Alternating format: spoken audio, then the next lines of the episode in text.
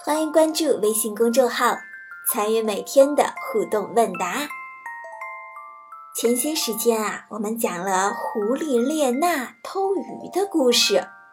今天呢，再讲一个列娜的故事。今天讲的是列娜教伊森格捉鱼。伊森格是一只大灰狼的名字。大灰狼伊森格在白雪皑皑的森林里寻找食物，他又冷又饿。走到列娜家附近的时候，他突然闻到一股诱人的香味儿。他沿着香味儿一路走到列娜家门口，迟疑着停了下来，因为以前他被列娜骗过，吃了大亏。从此呀，他恨死列娜了，发誓再也不要理这个坏心眼儿的狐狸。可是伊森格的肚子实在是太饿了，纠结了半天之后，他还是硬着头皮敲响了列娜的家门。开门，开门，我的好外甥，我是你的舅舅伊森格。我又冷又饿，都快要死了！你快为你可怜的舅舅开开门吧。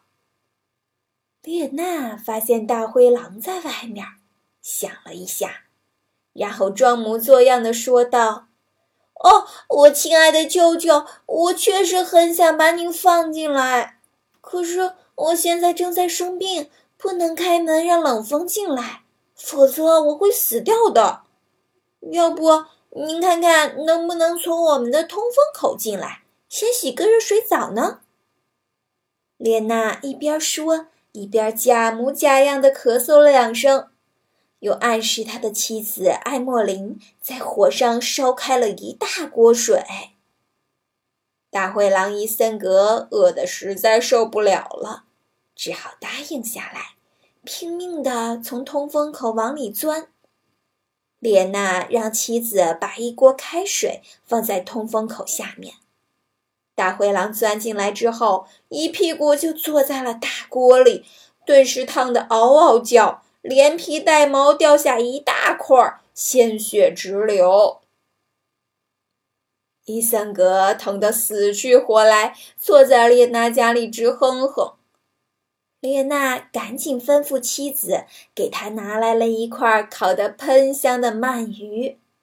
伊森格狼吞虎咽地吃掉了，吃完了之后，还眼巴巴地看着列娜一家，希望能够再给他一些。可是列娜摊开手说道：“真是对不起啊，亲爱的舅舅，我今天费尽全力才钓到这么几条。”伊森格听说这鳗鱼是列娜自己钓的，连忙要求列娜也带自己去钓鱼。列娜很爽快地答应了。他俩来到附近的一个池塘旁边，正是严冬季节，池塘里结了冰，冰上有一个窟窿，窟窿旁边还放着一个提水用的吊桶。哈！列娜满怀希望地说：“这正是个捉鳗鱼的好地方。”这话立即勾起了伊森格馋欲，一下子就忘了刚才挨烫的痛苦。怎样才能捉到鳗鱼呢？伊森格问。“就用这个水桶。”列娜说，“拿一条绳子把它拴住，盛到冰窟窿里去。不过一定要有耐心。”可是我们没有拴水桶的绳子。列娜装出一副遗憾的样子。没问题，伊森格马上叫起来：“列娜，你把水桶绑在我的尾巴上，我坐在这儿不就可以了？”列娜偷偷的笑了，立刻把水桶绑在了伊森格的尾巴上。天气越来越冷。伊森格身子底下的冰窟窿已经牢牢地冻住了。可怜的伊森格只觉得水桶越来越重，还以为已经装满了鱼呢，他大声地喊道：“丽娜，水桶一定是满了，我已经动不了了，你来帮我一下呀！”而这时，村子里寻找猎物的一群人刚好经过池塘，他们发现了冰面上的大灰狼。狼，狼！大家叫起来，一大群人马上朝着狼奔去。猎犬打头阵，地主紧随其后。大灰狼伊森格见状，急得拼命的大叫：“列娜帮忙！”不用说，这时候列娜早就溜之大吉了。地主拔剑向狼刺去，剑没有刺中狼的身子。却把它冻在冰里的尾巴连根斩断了。获得解放的大灰狼又痛又饿，急忙逃进了森林里。列娜教伊森格捉鱼，故事就讲完了。